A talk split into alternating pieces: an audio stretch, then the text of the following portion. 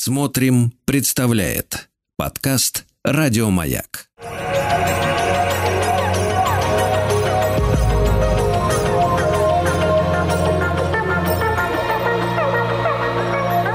Сотворение умира.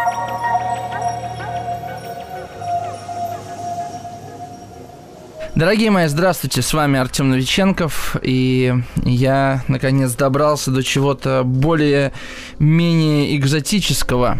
Эм, конечно, текст, который мы сегодня с вами будем обсуждать, и его э, лирического субъекта, э, текст очень известный, э, очень сильно повлиявший не только на поэзию, но и вообще на культуру 20 века. Э, но он, конечно же, многим не знаком. Э, есть много переводов этого текста. Это, в общем-то, поэма, это очень большое стихотворение. Э, но мне это э, стихотворение кажется очень точным в отношении э, современности.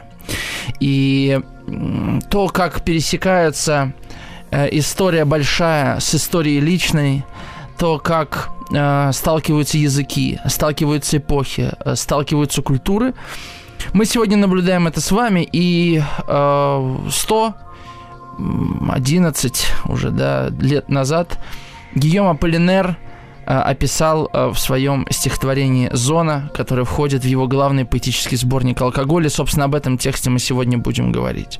Я понимаю, что про Аполлинера э, многие, возможно, не слышали, возможно, только имя слышали, поэтому я кое-что расскажу про него самого, а потом мы перейдем, собственно, к тексту.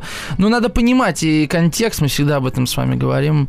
Да. Так что вот наш этот цикл записных поэтических кумиров продолжается вот, наконец, зарубежным автором.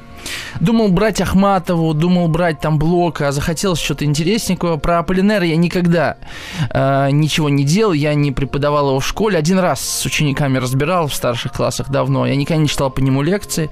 Конечно, я его так или иначе упоминал в лекциях о модерне, но вот на радио-то уж точно я о нем никогда не рассказывал. Э, Гийом Аполлинер – это французский поэт начала 20 века. Э, он прожил всего 38 лет. Он умер от испанки. До этого еще доберемся. Настоящее имя не очень длинное, красивое. Вы услышите в нем знакомые нотки. Веригельм Альберт Владимир Аполлинарий Костровицкий. Вот как зовут Гийома Аполлинера. Его мать э, российская поданная, полька. Отца никто не знает, отца Аполлинера. Вот. Э, он родился в 80-м году в Риме. То есть, да, мать, бежавшая полька, она бежала в Италию после польского восстания э, середины 60-х годов. Э, родился он в Риме, потом переехал в Монако, Потом уже в конце, когда Аполлинеру было 19, э, семья Костровицких обосновалась в Париже. Он начал работать в банковской конторе, в момент безденежья поехал даже в Германию работать в качестве воспитателя в немецкой семье. То есть вот, э, посмотрите, славянин по рождению. Детство провел в Италии, подданный Франции, год жил в Германии, э, бывал в Англии и Нидерландах. Э, его история, история его жизни во многом отражена в его произведениях, потому что вот эта многоголосица, разнообразие языковых, культурных, э, стилистических пластов. И он очень интересовался вообще славянской культурой и русским языком в частности часто вставлял в свои тексты русские слова или слова с русскими корнями. Конечно, Гийом Аполлинер один из важнейших фигур эпохи модерна, и его э, сборник стихотворений «Алкоголе» — это э, как бы линия водораздела между литературой до модерна и, в общем, литературой уже 20 века. Что еще про него рассказать? Ну, э, он был редактором финансового издания. Э, он э, занялся журналистской деятельностью после возвращения из Германии. Он был знаком, в общем-то, со, со всеми крупными модернистами того времени. Кокто, Макс Жакоб, конечно, Пикассо. В 1905 году он с ним знакомится, и у них не только дружеская и творческая связь довольно тесная формируется. Он размышлял много об искусстве. У него есть книга «Художники-кубисты», э, где он, в общем-то, отчасти, да, описывает э, саму природу творческого поиска художника. Э, он был одним из теоретиков кубизма, кстати говоря.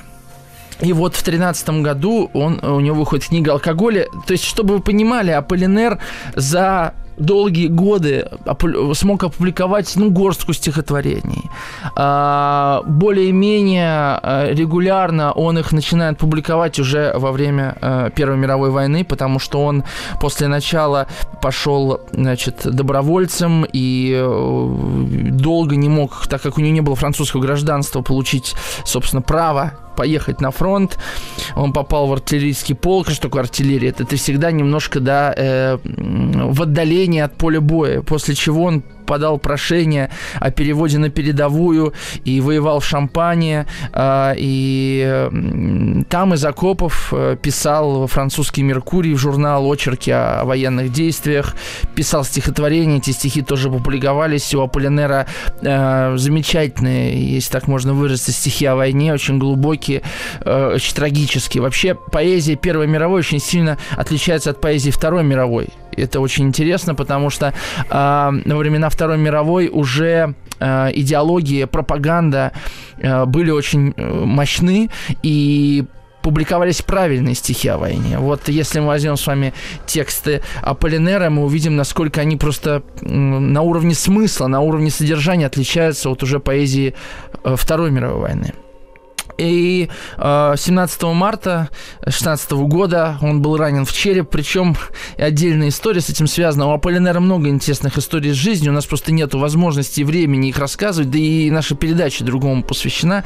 Но я то расскажу историю. Значит, э, кажется, Жакоб ему нарисовал крестик э, на э, голове над левым, кажется, глазом и сказал, слушай, ты э, умрешь раньше, чем станешь знаменитым, он ему сказал. Кстати говоря, не сбылось пророчество, но и, и нарисовал крестик, он сказал, тебя ранят вот сюда, тебя убьют пулей. И что вы думаете? Его ранили именно в эту точку.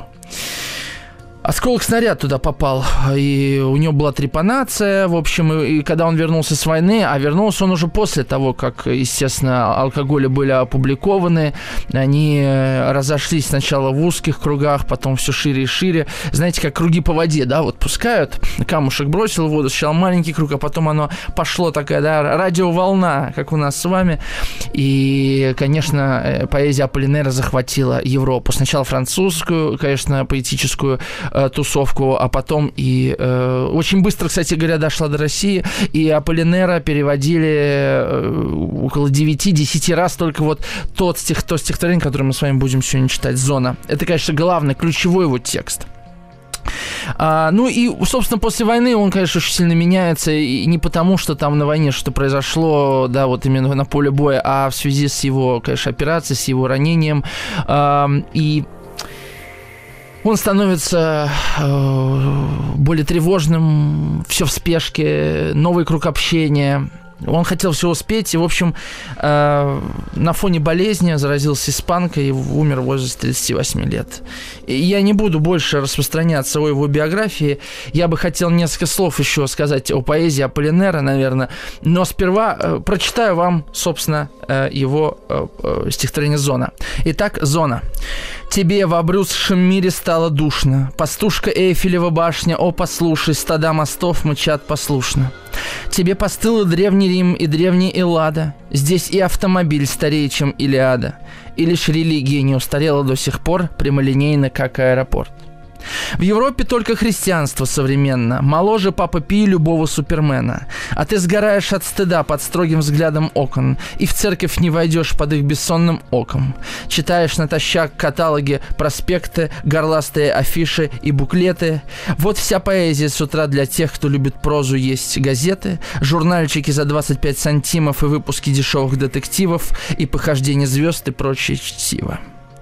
Я видел утром улочку, не помню точно где. На ней играло солнце, как на новенькой трубе. Там с понедельника до вечера с субботы идут трудяги на работу и с работы. Директора рабочие, конторские, красотки спешат туда-сюда четыре раза в сутки. Три раза стонет по утрам гудок сосна и злобно рявкает ревун в 12 дня. Пестрят на стенах объявления и призывы, как попугаи яркие и крикливы. Мне дорог этот заводской тупик, затерянный в Париже. У авеню де Терн, к Омон-Тьевиль поближе. Вот крошка улицы, и ты еще подросток. За ручку с мамой ходишь в курточке матросской. Ты очень набожен с Рене Дализом в пылкой дружбе. Вы оба влюблены в обряд церковной службы. Тайком поднявшись в девять в спальне, газ чуть брезжит. Вы молитесь всю ночь в часовенке коллежа, покуда в сумрак аметистового неба плывет сияние Христова нимба. Живая лилия людской премудрости, неугасимый факел рыжекудрый, тщедушный сын страдалицы Мадонны, людских молений куст вечно зеленый, бессмертие и жертва воплощения, шестиконечная звезда священная, Бог, снятый в пятницу с креста, воскресший воскресенье, взмывает в небо Иисус Христос на зависть всем пилотам и побивает мировой рекорд по скоростным полетам. Зеница века зрак Христов, взгляд двадцати веков, воздетый вверх, и птицы, как Христос, взымает в небо век, глазеют черти, рот раскрыв из преисподней, они еще волхвов из Иудеи помнят, кричат, не летчик, он налетчик, он и баста, и вьются ангелы вокруг воздушного гимнаста, какой на небесах переполох, Икар, Илья, пророк, Енох, в почетном карауле сбились с ног но расступаются с почтением надлежащим пред иереем со святым причастием. Сел самолет и по земле бежит, раскинув крылья, и сотни ласточек, как тучи неба скрыли. Орлы и ястребы стрелой несутся мимо, из Африки летят за марабу, фламинго, а птица рок, любимица пиитов, играет черепом Адама и парит с ним, мчат из Америки гурюбой, калибри, крошки, и камнем падает с ужасным криком коршун, изящные пии, из дальнего Китая, обнявшись, кружит парами летая, и голубь, дух святой, скользит в струе эфира, а рядом радужный павлин и птица лира, бессмертный феникс, возродясь из пекла, все осыпает раскаленным пеплом. И три сирены реют с дивным пением, покинув остров в смертоносной пене, и хором феникс и пии, чья родина в Китае, приветствует железного собрата в стае. Теперь в Париже ты бредешь в толпе один сам друг. Стада автобусов мычат и мчат вокруг.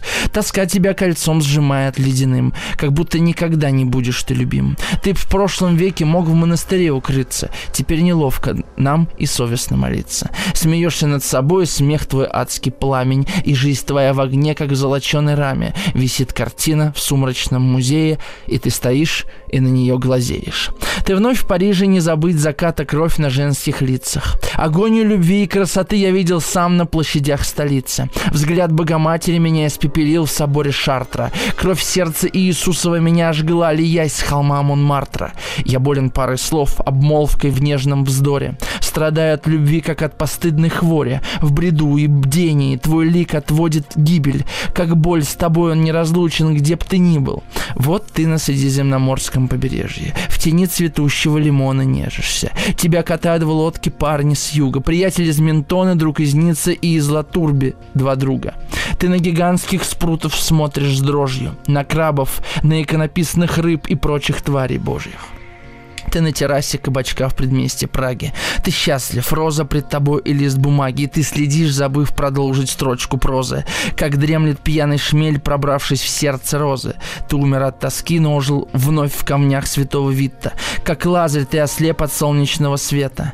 И стрелки на часах еврейского квартала вспять поползли, и прошлое настало. В свое былое ты забрел нечаянно, под вечер поднимаясь из градчаны. В корчме поют по-чешски под сурдинку, в Марселе среди арбузов ты идешь по рынку. Ты в Коблинце, в отеле Дюжиан, известном во всем мире.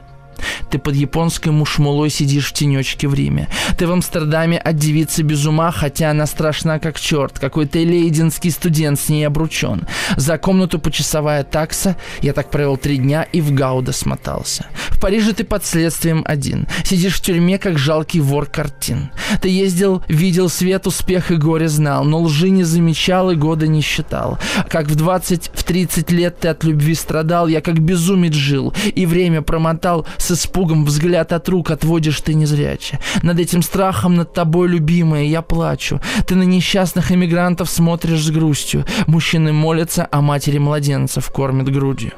Во все углы вокзала Сен-Лазар впитался кислый дух. Но как волхвы вслед за своей звездой они идут, мечтая в Аргентине отыскать золотые горы и наскоро разбогатев домой вернуться гордо. Над красным тюфяком хлопочет все семейство. Вы так не бережете ваше сердце, не расстаются с бурую периной, как со своей мечтой наивной. Иные так и проживут свой век короткий, ютясь на рю декуф Рюде Розье в коморках. Бродя по вечерам, я их частенько вижу, стоящих на углах, как пешки неподвижно, в убогих лавочках, за приоткрытой дверью, сидят безмолвно в париках еврейки.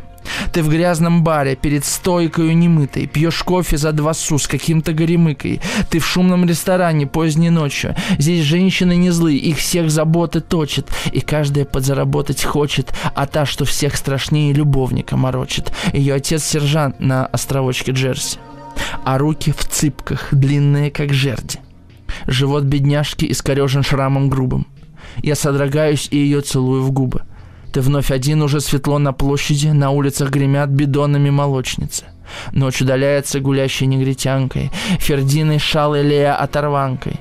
Ты водку пьешь и жгуч, как годы алкоголь. Жизнь залпом пьешь, как спирт, и жжет тебя огонь.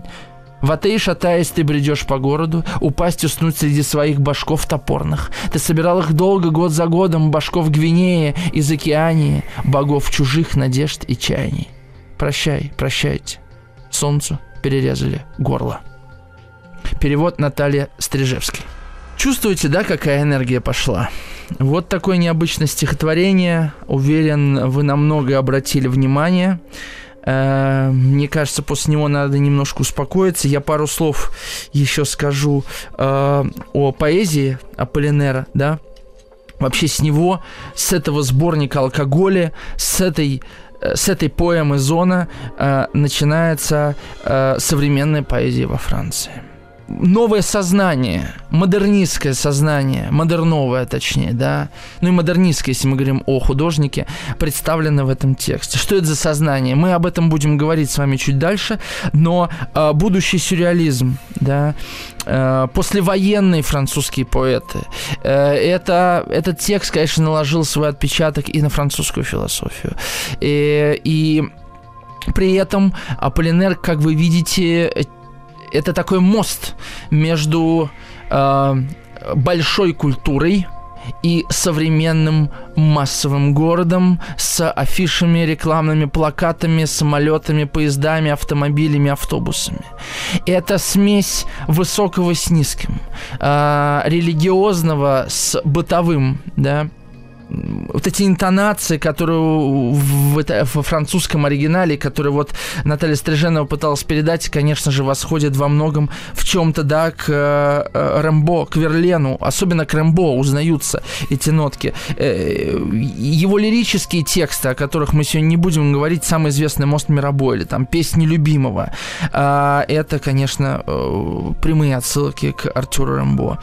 Но э, у Аполлинера вдруг в поэзию врывается новое время.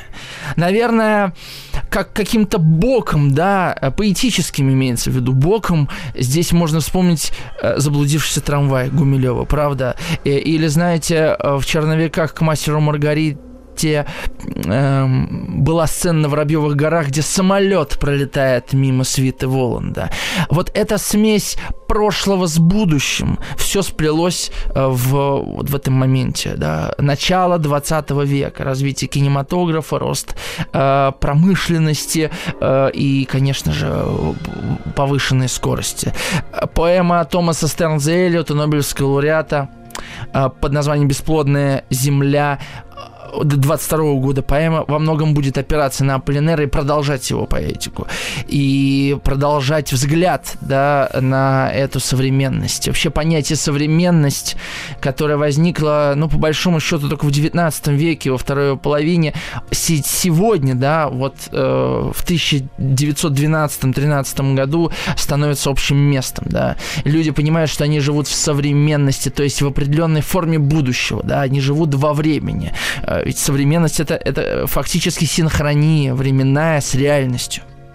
Часы. Всюду появляются часы, поезда начинают ходить по расписаниям, э, в школе появляется четкое расписание уроков и так далее, и так далее. Это что касается содержания. Я сейчас быстренько, да, просто хочу несколько э, слов сказать. Что касается формы, мы обсудим это после новостей.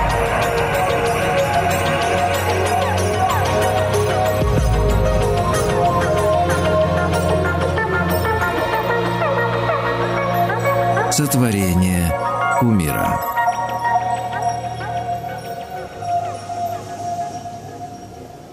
Что касается формы, а, вы знаете, мне э, вот перед эфиром я когда перечитывал зону, я, конечно же, не мог отделаться от э, другого э, произведения искусства, которое отражает динамику современности.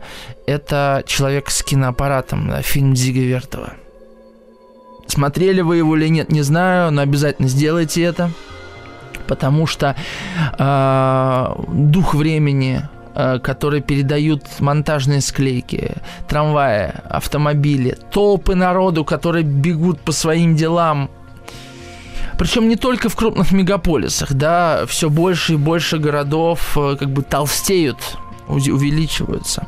Это дух времени, то, что называли немцы Zeitgeist. Вообще Аполлинер – это не только фигура, которая, э, с которой начинается современная, но новая да, поэзия 20 века, французская. Аполлинер – это переломная фигура между э, гегемонией немецкой поэзии в Европе и французской. Надо понимать, что русский язык все-таки оставался экзотическим языком.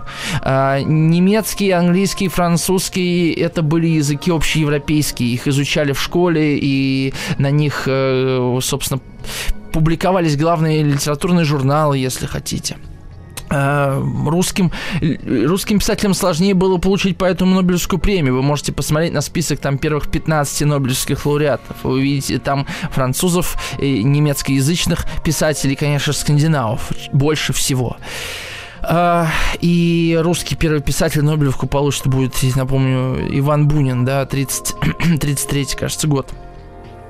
А, поэтому о влиянии русской поэзии э, вот на тот момент, да, на момент 1913 года говорить практически не приходится. И вот французы, благодаря Полинеру во многом, не только ему одному, как бы перехватывают вот эту вот э, пальмовую ветвь, да, первенство, что ли. Теперь французская поэзия становится очень интересной. Что касается содержания, да, э, Аполлинер, точнее формы, Аполлинер становится в некотором роде пионером, э, таким первооткрывателем, да, точнее даже не так, понимаете, это вот как поехать на новый материк, он освобождает поэтическую форму. Я читал вам текст, конечно, вы со слуха его слушали, может быть, вы в интернете открыли текст, но в этом тексте нет знаков препинания. Для современной, да, нам, современной нам поэтической традиции отсутствие знаков препинания – это э, вообще э, обычное дело. Я понимаю, что, может быть, э, те, кто привык читать только э, поэзию, которую в школе преподают, да, те и не видели текстов без знаков препинания. Но, в общем, начиная с Аполлинера, э, знаки препинания становятся уже э, инструментом воздействия на читателя. Если тут есть знаки препинания, это одно стихотворение, если нет, то совершенно другое. Нам сложно с вами, например, представить «Я вас любил» без знаков препинания. Да, они там и не нужны, потому что мы это стихотворение слышим, как читается. Мы с детства его слышим. Но что если убрать э, знаки препинания из э, какого-нибудь... Э, из Цветаевой? Представьте, что это получится. Совершенно другая поэзия, потому что цветаевская поэтика держится на знаках препинания, на этих паузах, на тире, на многоточиях, на запятых, вниз... которые да, стоят э, не совсем во внезапных местах, так скажем. Аполлинер очень свободный. Я про знаки препинания еще поговорю. А, один из важных инструментов Аполлинера – это неожиданность, это случайность. Вот этот под, э, набор идей, образов, слов и монтаж – Эзра Паунд э, очень точно описывал в общем-то, то, что происходило в эпоху модерна. Другой великий поэт, э, учитель как раз Томаса Стернза Элиода, о котором я уже говорил. Э, а вы чувствуете, да, у нас передача называется «Сотворение кумира», а мы с вами вроде как говорим не о каком-то конкретном человеке, мы говорим о духе времени. Но ведь тут есть субъект, лирический субъект. Он э, предстает в двух обличиях, как я и как ты. Мы об этом поговорим. Что это за я и почему это я по ходу текста превращается в ты? Потому что э, мир, в котором живет Аполлинер, это мир, э, где человеческое я, оно выдерживает вынуждены выдерживать удар да, временем, потому что машины все больше и больше захватывают рабочих мест, машины все глубже проникают в жизнь человека. От э, наличия машины зависит его благосостояние, зависит э, его вообще распорядок дня. Потому что если э, автобус не приедет на остановку, ты не доберешься до работы и так далее. Да? В больших городах все так устроено. По сей день на самом деле, та реальность, в которой мы живем сегодня, именно технологическая реальность, конечно же, э, зачиналась э, в начале 20 века вот так массово. Вспомните даже в «Золотом теленке», да, кажется, в «Золотом теленке» трамвай это запускают. Это событие для города, очень важное событие. Ускорение жизни, ускорение экономики, ускорение капитала и ускорение, конечно же, политического влияния. Это гонка, конечно же, власти была. И человек в ней был, ну, вроде как марионетка, но надо как-то этому сопротивляться. Обратите внимание, сто лет, 100, больше ста лет прошло. Ощущаем ли мы себя как-то иначе при наличии интернета, где мы можем о себе рассказать? Я не думаю. Что еще? А, что еще? Аполлинер э, экспериментирует с разными стихотворными жанрами. Стихотворение беседы, лирические диаграммы, например. Про это, может быть, отдельно успею сказать. Но важно, что он новатор в области поэтического языка как такового. Во-первых, он первый, это первый поэт, который впускает свои стихи э, современность телеграф, телефон, аэроплан, э, цепелин, трамвай, э, трепанация, хлороформ, субмарина, не знаю, все что угодно. То, что по природе своей считалось непоэтическим, да, вдруг попадает в текст его поэм и смешивается с чем-то очень привычным, с ветхозаветными героями, с отсылками к Новому Завету. С, в общем, реальность да, смешивается с э, художественным вымыслом. Э, бытовое, да, высокое с низким, я об этом, в принципе, уже говорил. Он включает э, географические названия от древнейших до современных. Халдея, Ханаан, не знаю, там, Иерусалим, и тут же будет Авеню де Терн, э, Амон-Тивиль и так далее, и так далее. И э, понимаете, что происходит? Да, и герои, герои, пожалуйста, индийская, греческая, библейские, разных других мифологий, какие-то христианские святые, персонажи средневековых легенд, философы, и вместе с тем друзья, возлюбленные Аполлинера, э, знакомые, современные исторические личности. То есть весь мир вмещается в одно стихотворение. Вот это удивительная мощь, из чего складывается, не только из ритма. Все-таки мы с вами читали перевод. Я почему именно этот перевод выбрал, вы меня спросите. Да потому что именно через этот перевод я и познакомился с Аполлинером. Я увидел этот текст, он меня захватил давным-давно. Я перед эфиром прочитал несколько переводов, а, и все из них по-своему очень хороши и интересны. Но вот именно этот перевод меня захватил. Может быть, он не самый точный, так оно и есть, да. Ну, например, э, папа Пи моложе любого Супермена. Но если мы с вами возьмем э, перевод, например,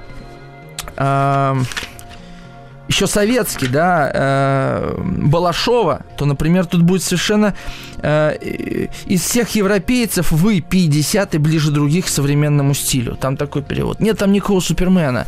Но э, вот этот перевод выполнен как будто вот в духе нашего времени, понимаете? Нам понятно это сравнение, очень мощное сравнение, где Папа Римский сравнивается с Суперменом, где э, Иисус Христос, да, вот взмывает в небо Иисус Христос на зависть всем пилотам, и побивает мировой рекорд по скоростным полетам. Это, конечно же, где-то на границе э, да, богохульства и нового откровения, понимаете, где происходит этот текст. Но мы сейчас с вами уйдем на небольшую рекламу и вернемся. Напомню, сегодня мы обсуждаем э, поэму, просто большое очень стихотворение, главное стихотворение французского поэта-модерниста Гийома Аполлинера под названием «Зона», с, который и открывает, кстати говоря, его главный поэтический сборник, который называется «Алкоголи». Про алкоголи тоже поговорим. Вернемся.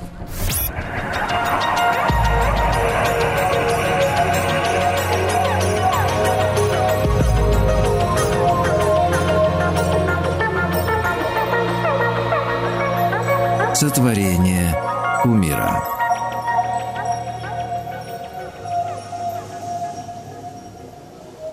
Да, возвращаемся еще что по поводу форм, уже буквально говоря. Uh, наверняка вы слышали, когда я читал, если только сейчас присоединились, я обращу ваше внимание, что uh, Аполлинер ломает строфику.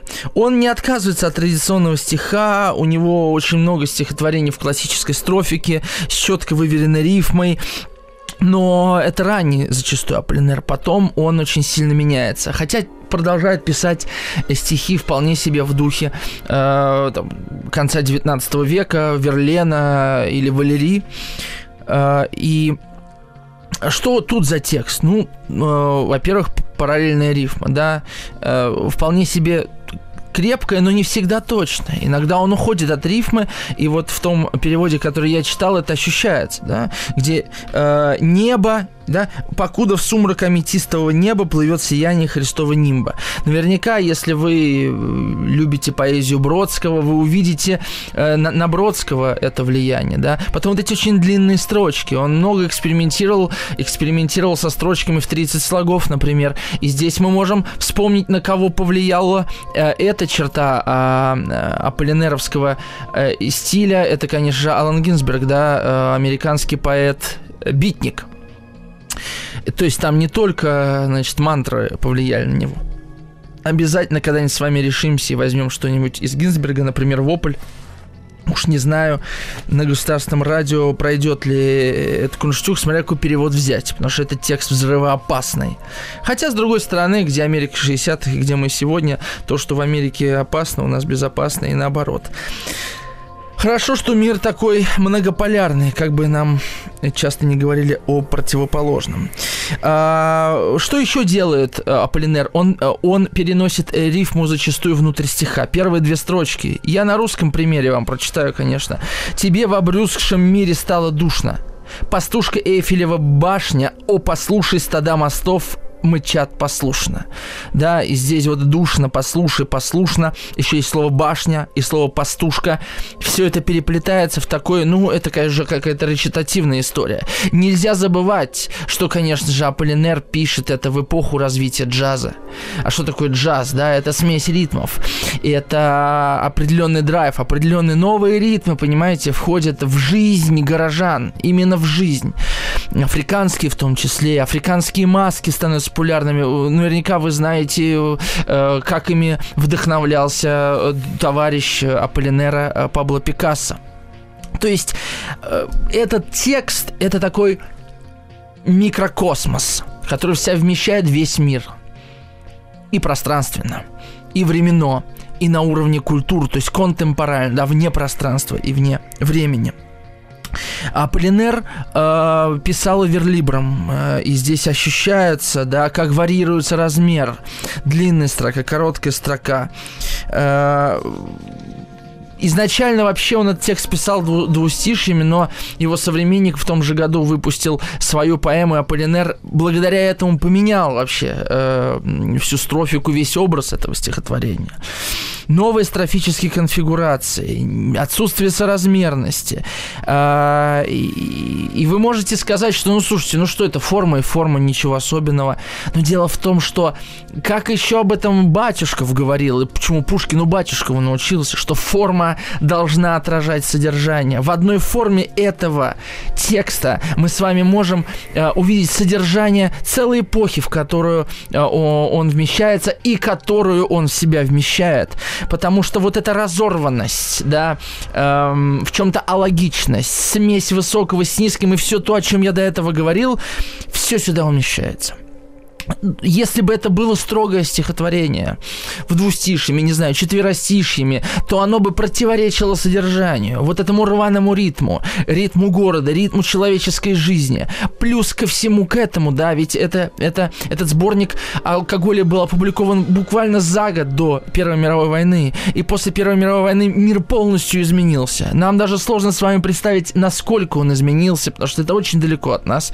А, есть замечательные книги на эту тему, например, э, э, «Ад на земле», или как он назывался, короче, про Первую мировую войну Макса Хейстингса, да, э, про первый год мировой войны, 1914 год, и это совершенно невероятный контраст. Прошлый мир, мир будущего, и, и в общем-то, эта поэма отражает вот эту точку, да, это, понимаете, это как у Бродского, опять я его вспомню, в стихотворении, как будто жизнь, качнувшись вправо, качнулась влево.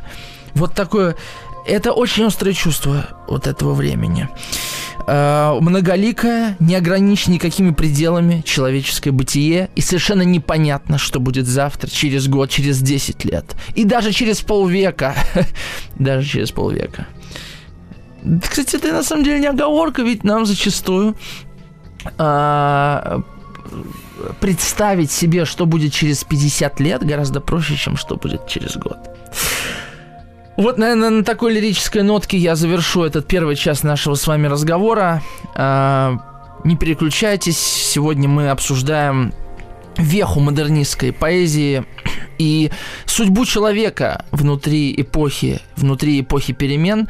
А, мы обсуждаем зону Гийома Аполлинера.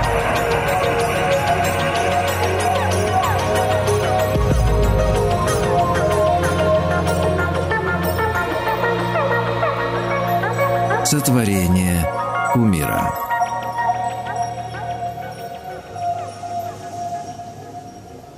Дорогие мои, ну что, продолжим. С вами Артем Новиченков. Э, сегодня мы читали и обсуждаем э, открывающее стихотворение э, «Алкоголь и Аполлинера». Это поэма «Зона».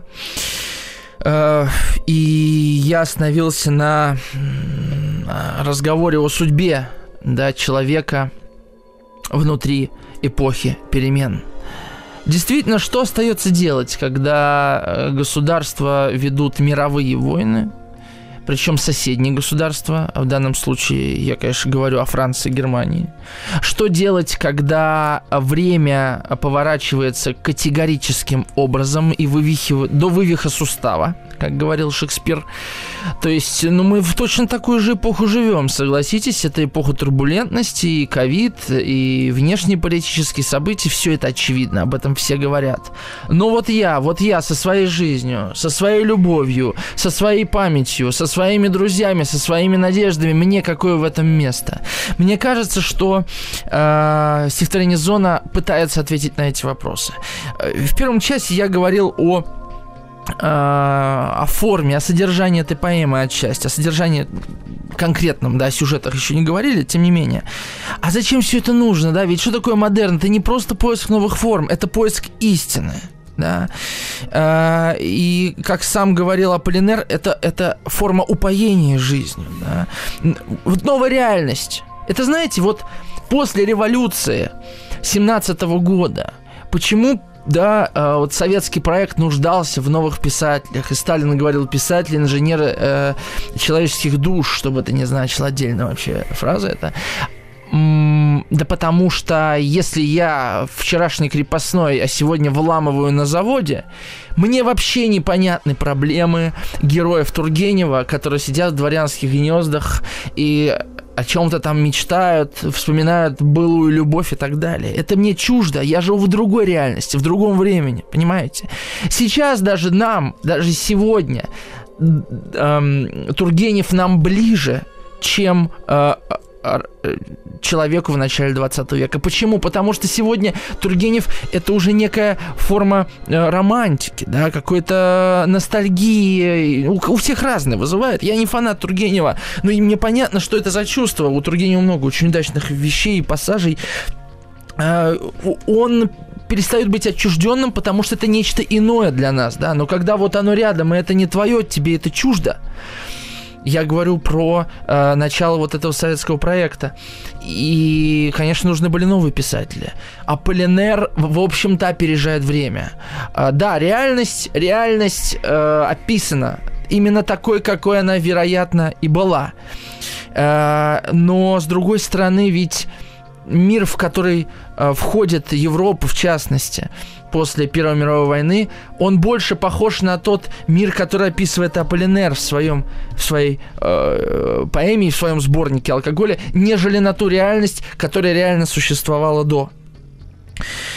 И э, Аполлинер э, да в чем его визионерство-то, да? В том, что, вот я говорил, один из главных его инструментов – это неожиданность. А зачем неожиданность? Чтобы было удивление. А чему у нас бывает удивление? Удивление рождается ощущением э, новизны, взгляд, взглядом на новое. И вот это вот чувство новизны, э, которое Аполлинер хотел передать, тот монтаж, который нам предлагает, да, несопоставимых вещей – и позволяет войти вот в этот 20 век, который все начинает смешивать.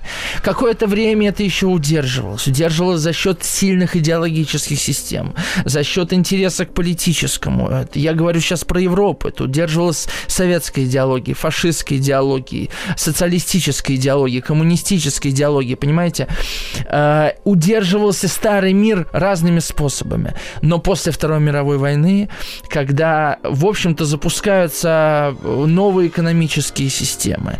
А дальше, ну, с развитием, естественно, радио, а потом и самое главное, телевидение. И уже с 80-х годов, с начала спутникового телевидения, с начала создания интернета, глобализация, э, да, то есть это смесь э, разных культур, это э, выстраивание универсальных языков общения, э, английского как буквального языка общения, но и, и, и разных сетевых истории в виде Макдональдса и Чиндема или чего-то, чего угодно, да, что в разных точках мира мы можем увидеть одно и то же, да. Э, все это гораздо ближе к поэзии Аполлинера, чем реальность, в которой он существовал и даже которая наступила после Первой мировой войны. И тут я хотел бы с вами поделиться мыслью, моим размышлением последних, последних дней. Эм, у меня есть ощущение, что вот э, этот, эта петля, которую мы сейчас с вами описываем, да, от начала Первой мировой войны к уже там 20 и 30 годам 21 века, в которых мы сегодня находимся с вами, эта петля по моим ощущениям, закольцовывается. И если сейчас, я помню, в школе в 10 классе я учился, и вот э, спустили учителям всея Москвы, я уж не знаю, как про Россию, на 1 сентября поговорить со своими учениками о толерантности. Я прям помню, был такой урок, мы делали ватманы со словом толерантность, говорили об этом и это слово потом захватит мир очень сильно, и новая этика, и cancel culture, и так далее, и так далее. Все это э, будет э, таким, ну, духом нашего времени. Что такое толерантность? Это вежливость. Понимаете? Это не то, что я тебя полюбил, а просто я говорю, что ты имеешь право существовать. Но это не значит, что, э, то есть, грубо говоря, православный священник может быть толерантен к э, какому-нибудь индус, э, индуистскому гуру. Но это не значит, что он говорит, что да, твой бог такой же равноправный, как мой. Понимаете разницу, да, между толерантностью и свободой восприятия. Мне кажется, что сейчас мы все больше и больше, вообще мы, я говорю не только про русских, я говорю в целом про Европу, про Запад э, и про арабский мир в том числе, очень устал от этой маски толерантности. Мне кажется, что мы сейчас поворачиваемся в другую сторону. Мы э, переходим к, к многополярному миру. Мы переходим к миру, где уже не будут такие открытые границы, где ты можешь поехать чуть ли не в каждую, не в любую страну мира. Мы поворачиваемся э, к миру боком, да, и примерно, почему я сказал, что это петля? Как выглядели путешествия во времена Аполлинера? Вы приезжаете в Танжер, ну хорошо, Танжере еще по-французски можно говорить, а если вы едете куда-то вглубь Африки, а если вы едете в Латинскую Америку, а если вы, не дай бог, едете в, в Азию, она огромная и необыкновенная, вы там не сможете расплатиться кредитной карточкой. Английского языка там никто практически не знает. Понимаете, о чем я говорю? Там неизвестные болезни. Как вообще туда добраться? Отдельная история. Скорее всего, вам нужны будут деньги. Это большие затраты, какие-то знакомые и так далее. Мир был гораздо более богатым, да, а, на разнообразие. Мне кажется, мы возвращаемся к этому миру.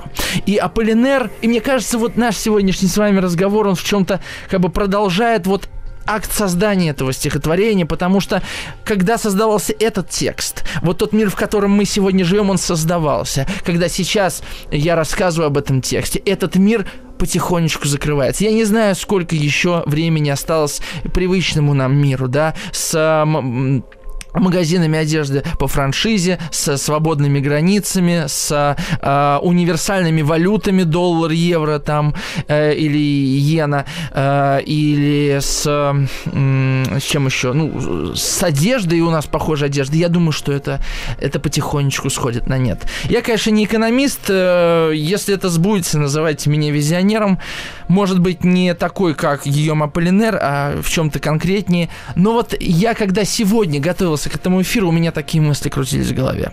Мне кажется, что и вот чтение этого текста сегодня это попытка а, попытка синхронизироваться со временем, да, посмотреть на него со стороны из 1913 года, как ни странно. И, конечно же, зачем? Зачем? Ну, для двух, может быть, вещей. Для себя и для мира. Что происходит? И что, что делать нам э, самими собой? Вот. Э, я я хотел бы, в общем-то, о самом стихотворении теперь поговорить, если не против. Значит, смотрите, вообще, а, вот этот сборник алкоголя, а, он а, имел подзаголовок стихи 1898-1913, то есть 15 лет. И, конечно, Аполлинер хотел подчеркнуть, что он уже 15 лет в поэзии, и его практически не издавали. 15 лет такого молчания. То есть стихи его более-менее, я напомню, начали издавать после этого сборника и во время Первой мировой войны. Но вот этот сборник, он, собственно, открывал Аполлинера широкой или относительно широкой аудитории. И э, сборник там, он, в общем-то, трехчастный, да, там ранние стихи, э, стихи вот э, начала э, 20 века и вот уже поздние стихи. Сборник уже был практически готов, и потом уже в феврале 12 года он э, пишет одно из самых своих известных лирических стихотворений «Мост Мирабо». Нам это важно стихотворение просто упомянуть, потому что та история, к которой э, это э, стихотворение восходит, оно напрямую связано с той поэмой, которую мы обсуждаем, с «Зоной». В декабре 2012 года он пишет, собственно, поэму «Зона», и эта поэма вообще выдвигает его э, на первое место среди современных поэтов, выходит критика и так далее. И вот э, изначально этот э, стихотворение называлось, называлось «Крик». И вообще ранняя версия этого стихотворения очень сильно отличается. Крик – это очень личная тема, понимаете? Потом Алан Гинзбург назовет вопль. Но это станет воплем всего поколения. А крик – это мой крик. Толпа не кричит. Толпа какой-то многоголосый уже крик, да. Зона – это территория. Да? А, у зоны вообще много значений. Я себе выписал несколько, это довольно занятно. Да, вот семантика названия. А, герой поэмы, да, вот у нас сюжет-то есть у этого, этой поэмы. Герой поэмы бродит по Парижу, возвращается к себе домой, да, что такое зона? Как переводится зона? Зона это переводится как пояс с древнегреческого. Во времени, да, э, и герой как бы не только ходит по Парижу, он ходит по воспоминаниям, по образам и по ассоциациям. Вот сюжет этого стихотворения. И он ходит по замкнутому кругу. А, чем заканчивается этот текст? Он заканчивается фразой «Солнцу перерезали горло». А, что такое «солнцу перерезали горло»? Ну, конечно, солнце, э, наверное, вспоминаете, ассоциация возникает, правда, с Маяковским, да? С облаком в штанах, да, и что это за образ такой? Конечно, это отсылка к Богу, как бы Христу перерезали горло. А что такое Христу перерезали горло? Это значит, что что-то старое умирает, но Христос воскрешает, и будет Пасха, значит, что-то новое рождается. Да? И это тоже определенный круг, определенный пояс, определенная как бы зона. Ну вот значение зоны, которое я выписал. Смотрите, во-первых, это ограниченная часть какого-то большого целого. А, потом, это абстрактная область, в рамках которой происходят ментальные и психические процессы. Зоны памяти, там, да, зоны сознания и так далее.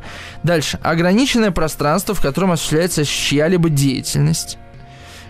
Зона влияния государства, например. Так? А, монетарная зона. Что еще там? Зона коммуникации. Потом, часть территории, на которой осуществляется деятельность вооруженных сил, зона военных действий, демилитаризированная зона, да, ну или там, например, комендантский час, да, вводится какой-то, на какой-то территории название.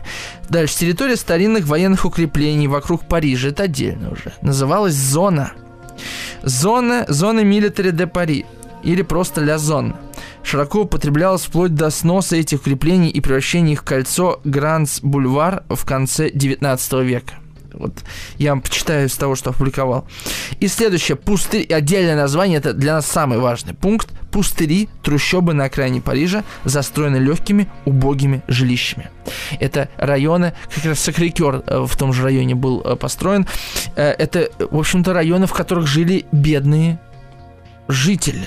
И где, конечно же, обитал сам Аполлинер. И там обитали все, и, и, и кто там жил, и Пикассо там жил, кого еще взять? Кого угодно. Брак там жил. А, что общее? Что общее, да? А, это некая территория, в которой что-то происходит, да? огороженная. Э, зона э, это, э, а если там что-то происходит, как бы там как бы происходит некое брожение, вот как в бочке бродит, да. Это место, где из чего что-то потом вырастет. Вот это ла зона, да, вот эти пред, рабочие предместья Парижа, это же, это же была главная угроза буржуазии, да. Это было место сопротивления потом в Париже. То есть это как бы такая темная, такое слепое пятно, непонятно что там. И э, да, заглавием, собственно, алкоголей э, Аполлинер показал, что э, эта жизнь которая описана, это тоже может быть частью поэзии. Как ни странно. Может быть, сегодня мы с вами привыкли, что поэтизировать можно все. Но времена Аполлинера было четкое понимание, что такое высокое, что такое низкое. Даже если мы с вами возьмем революционную гигантскую поэму Уолта Уитмана «Листья травы», тоже своего рода да, микрокосм в поэзии, там не будет так богато и разнообразно представлен описываемый мир, как у Аполлинера.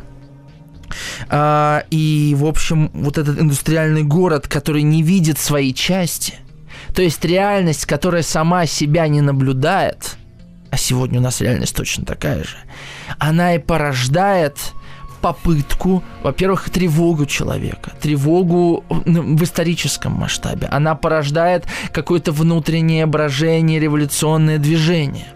И это территория, где рождается в том числе новое искусство. И поэтому зона, да, почему называется стихотворение зона, то есть это территория, э, с одной стороны, закрытая, с другой стороны, открытая чему-то новому. И это и территория жизни человека – Вспомните у Довлатова. Есть же ведь роман под названием «Зона», да, его опыт работы в Охре. А, и потом вспомню другой роман Довлатова «Заповедник», который тоже своего рода зона, ограниченная территория, своего рода тоже тюрьма. Но и там, и там есть жизнь. И человек, на самом деле, у нас у каждого из вас есть зоны. Зона ближайшего развития. Да, дом – это тоже зона – и в русском языке у слова зона есть прям, да, значение тюремное прямое. Вот э, это, это какое-то какое семантическое облако, да, э, которое порождается обычно хорошим названием. Есть название хорошее, оно вот так... Да, простое название «Зона», но видите, как много ассоциаций. Казалось бы, Париж, свободный город, гуляй где хочу, он и гуляет где хочет, но он не может выбраться из своих воспоминаний. Как мы с вами, понимаете, как в фильме «Осенний марафон», мы часто бродим по кругу, мы часто возвращаемся к одному и тому же. А к чему возвращается герой? Несмотря на то, что в его тексте очень много э, реальности, очень много истории, очень много культуры, многокультуре, да, э, конечно же, больше всего он э, мучается памятью и мучается э, любовной историей. Ну вот я на паре моментов остановлю ваше внимание. Париже ты под следствием один сидишь в тюрьме, как жалкий вор картин. Что это за двустишие? Это воспоминания Аполлинера о себе самом, когда из Лувра поки- похитили Джаконду, Аполлинера, Аполлинер был главным подозреваемым э, по этому делу, потому что он жил под одной крышей со служащим, э, который, в общем-то, скрылся, а он воровал статуэтки воровал статуэтки и скрылся, и Аполлинер одну статуэтку у себя нашел и решил ее вернуть в Лувр, и подумали, что он и Джаконду украл, но через пять дней его выпустили. Да? В Париже ты под следствием один сидишь в тюрьме, как жалкий вор картин. А, но с другой стороны, это любовная линия. Любовная линия, о которой я буду говорить в следующем Э, кусочки нашего эфира, потому что сейчас мы должны будем идти э, на новости. Это, конечно, любовная история э, о Мари Лорансен, о художнице. И я не сейчас все расскажу. Куда без любви? Вернемся.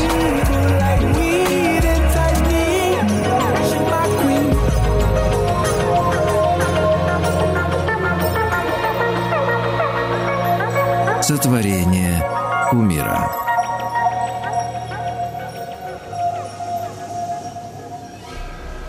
Ну что, мы возвращаемся. Я вот э, начну, наверное, с цитаты. Так, э, я еще расскажу вам, как родилась эта поэма «Конца любви». Что уж расскажу прямо сейчас. В 1907 году у меня возникло чувство к одной девушке, художнице. Эстетическое увлечение, граничившее с восхищением, которое я до сих пор к ней испытываю. Она любила меня или же думала, что любит. И я тоже думал, что люблю ее, или же скорее старался любить ее, поскольку тогда ее не любил. В ту пору ни она, ни я еще не были известны, я только начинал писать свои размышления об искусстве, получившие впоследствии большой резонанс не только в Европе, но и за ее пределами. Могу сказать, что я сделал все возможное, чтобы донести до мира свое восхищение этой девушкой. Она хотела, чтобы мы поженились, но я никогда этого не хотел, и это продлилось до 1913 года, когда она разлюбила меня. Все было кончено, но когда я осознал, сколько прожитого вместе времени, сколько общих воспоминаний уходит в прошлое, меня охватила такая тоска, что я принял ее за любовь. Вот, собственно, и после этого расставания э, Аполлинер напишет э, «Мост Мирабо» свое стихотворение – и, конечно же, а, его сборник да, алкоголя начинается с зоны, а вторым текстом идет мост Мирабо. То есть это очень важные, важные места и в жизни Аполлинера, и в его поэзии, конечно же.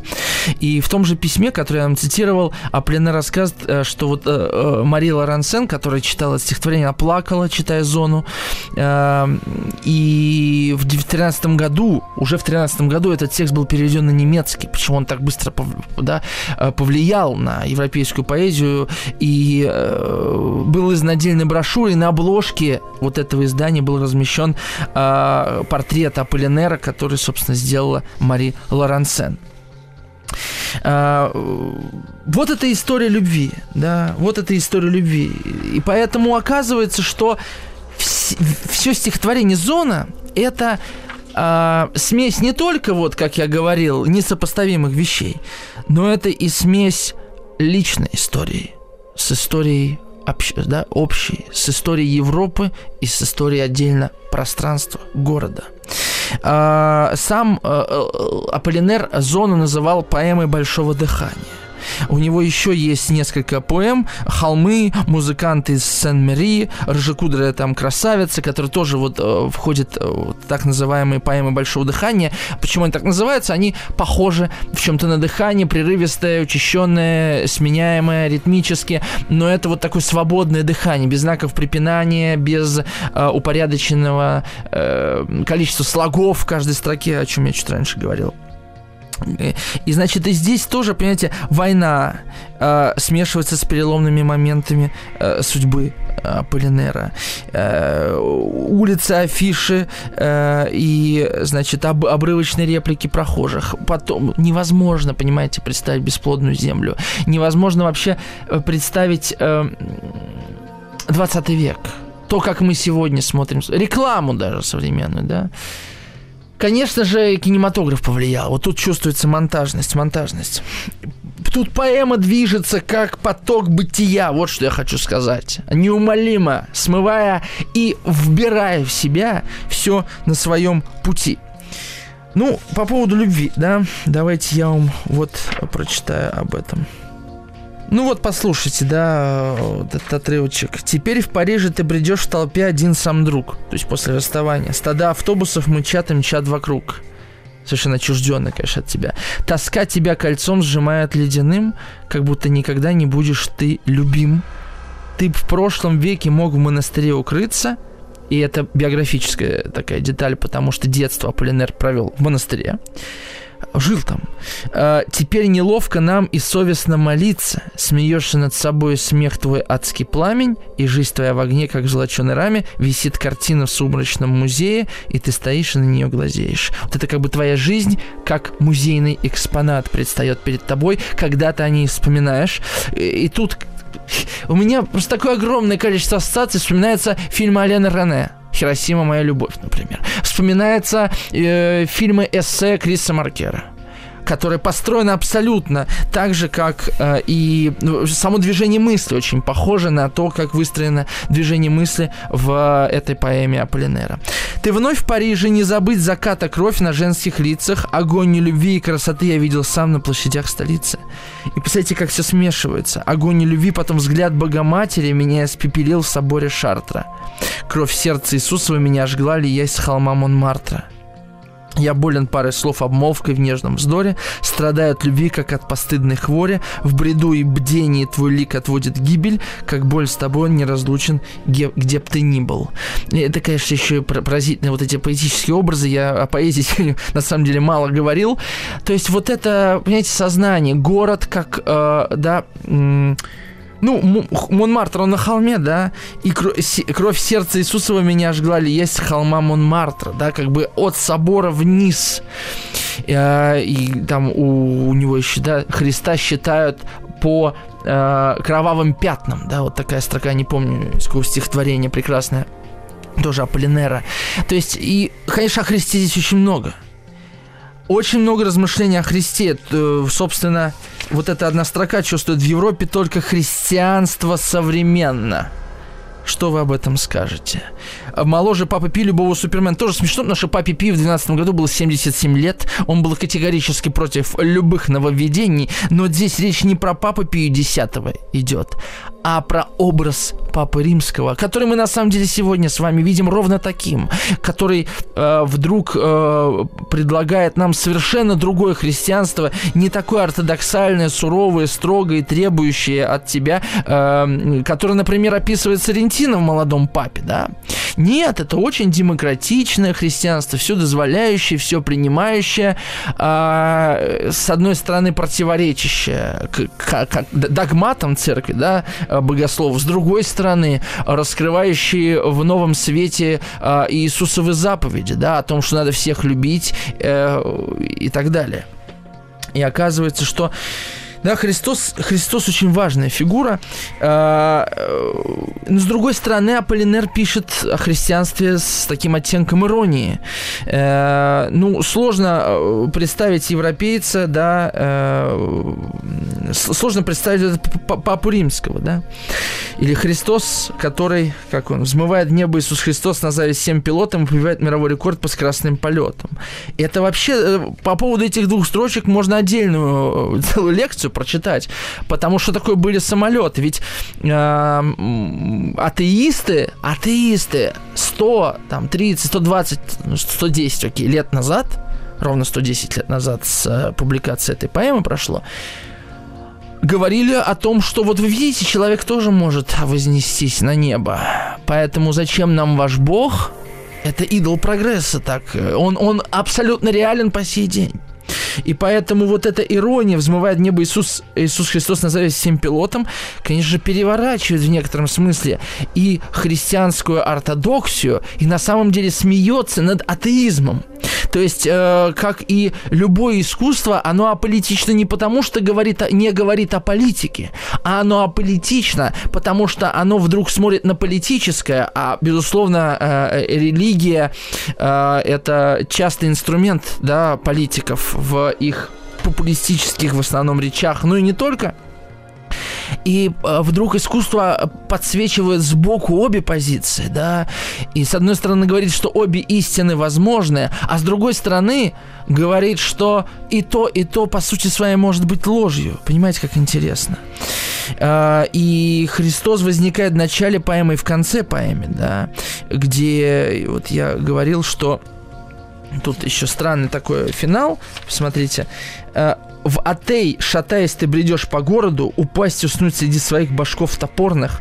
Ты собирал их долго, год за годом, башков Гвинеи или Океании, богов чужих надежд и чаяний. Прощайте, прощайте, солнцу перерезали горлу, да, то есть что тут происходит? Эм, образ Христа возникает в абсолютно серьезном виде, да, на фоне, да, он, он, он, он э, связывается со всеми уничтоженными богами других религий, верований, мифологий, которых, да, которые были уничтожены во французских колониях и разделяет с ними судьбу, и то есть тоже должен быть уничтожен. Вот на такой э, удивительной ноте мы с вами уходим на рекламу, и она замечательно монтируется с нашим эфиром.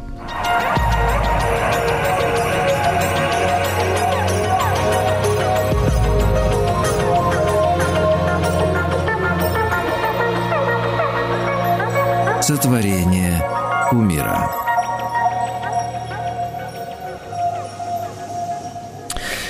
Да, у нас осталось всего 6 минут с вами где-то, э, и мы остановились на последней фразе. Она буквально переводится как «солнце, горло перерезано», да, три слова. И э, в разных переводах по-разному.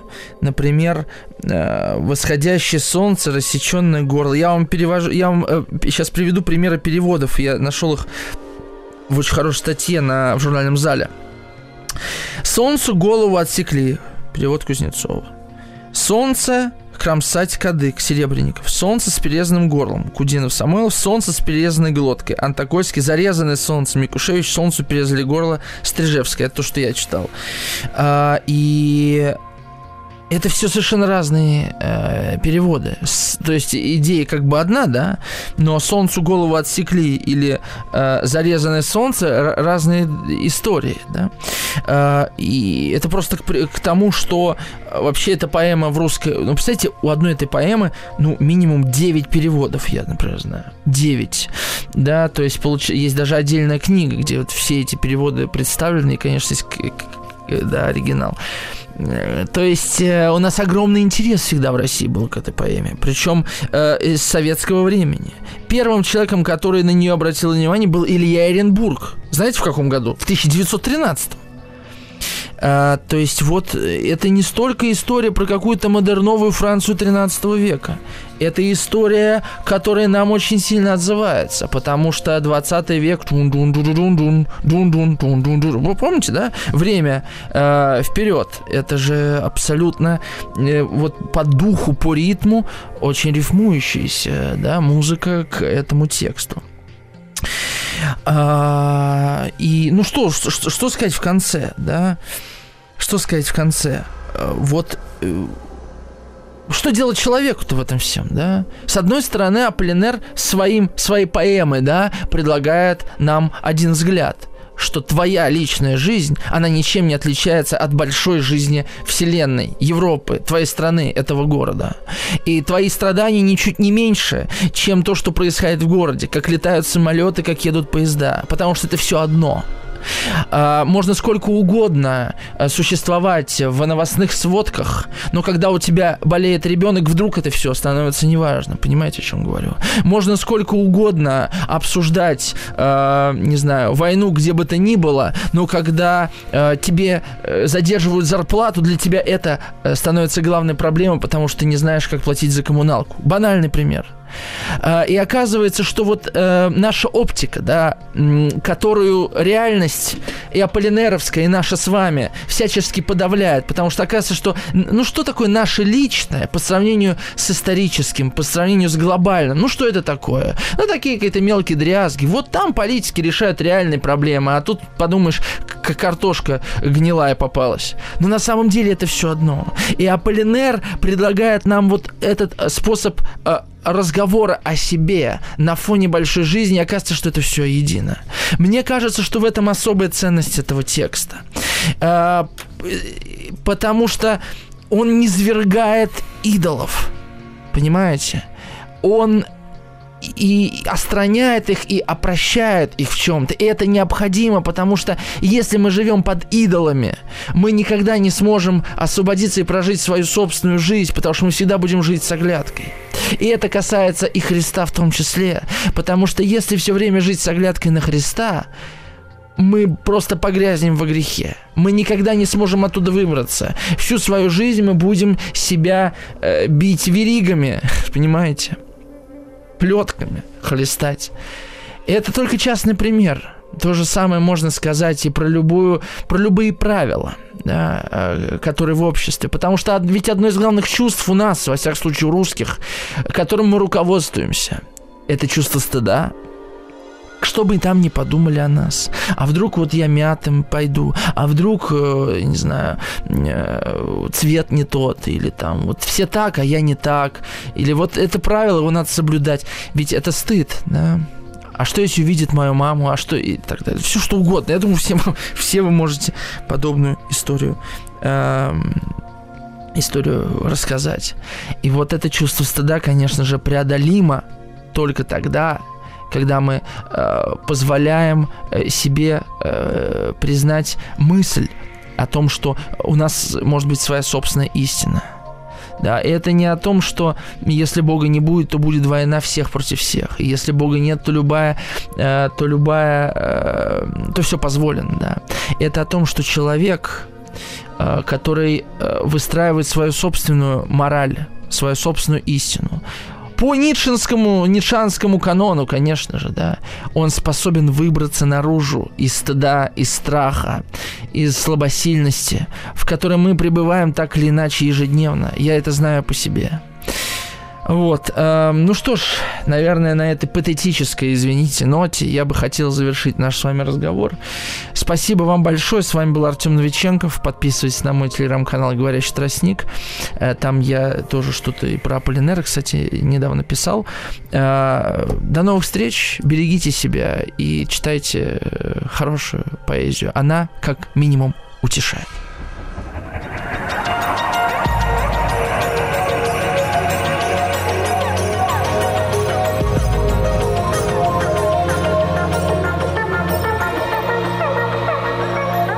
Сотворение умира. Еще больше подкастов «Маяка» насмотрим.